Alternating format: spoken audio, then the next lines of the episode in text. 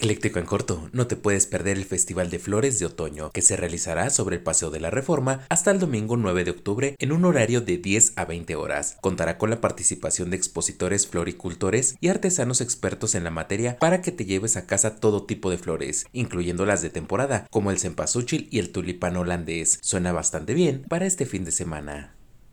Por si te lo perdiste, la Feria Internacional del Libro de la Ciudad de México se encuentra en la plancha del Zócalo Capitalino, bajo el lema Latinoamérica a la vanguardia. El programa incluye actividades artísticas y culturales para toda la familia, proyecciones de documentales, música en vivo, venta nocturna, conferencias, cine y talleres para niños. La entrada es gratuita y estará hasta el domingo 16 de octubre desde las 11 horas hasta las 19. Vaya, vaya, sí que suena interesante visitarla.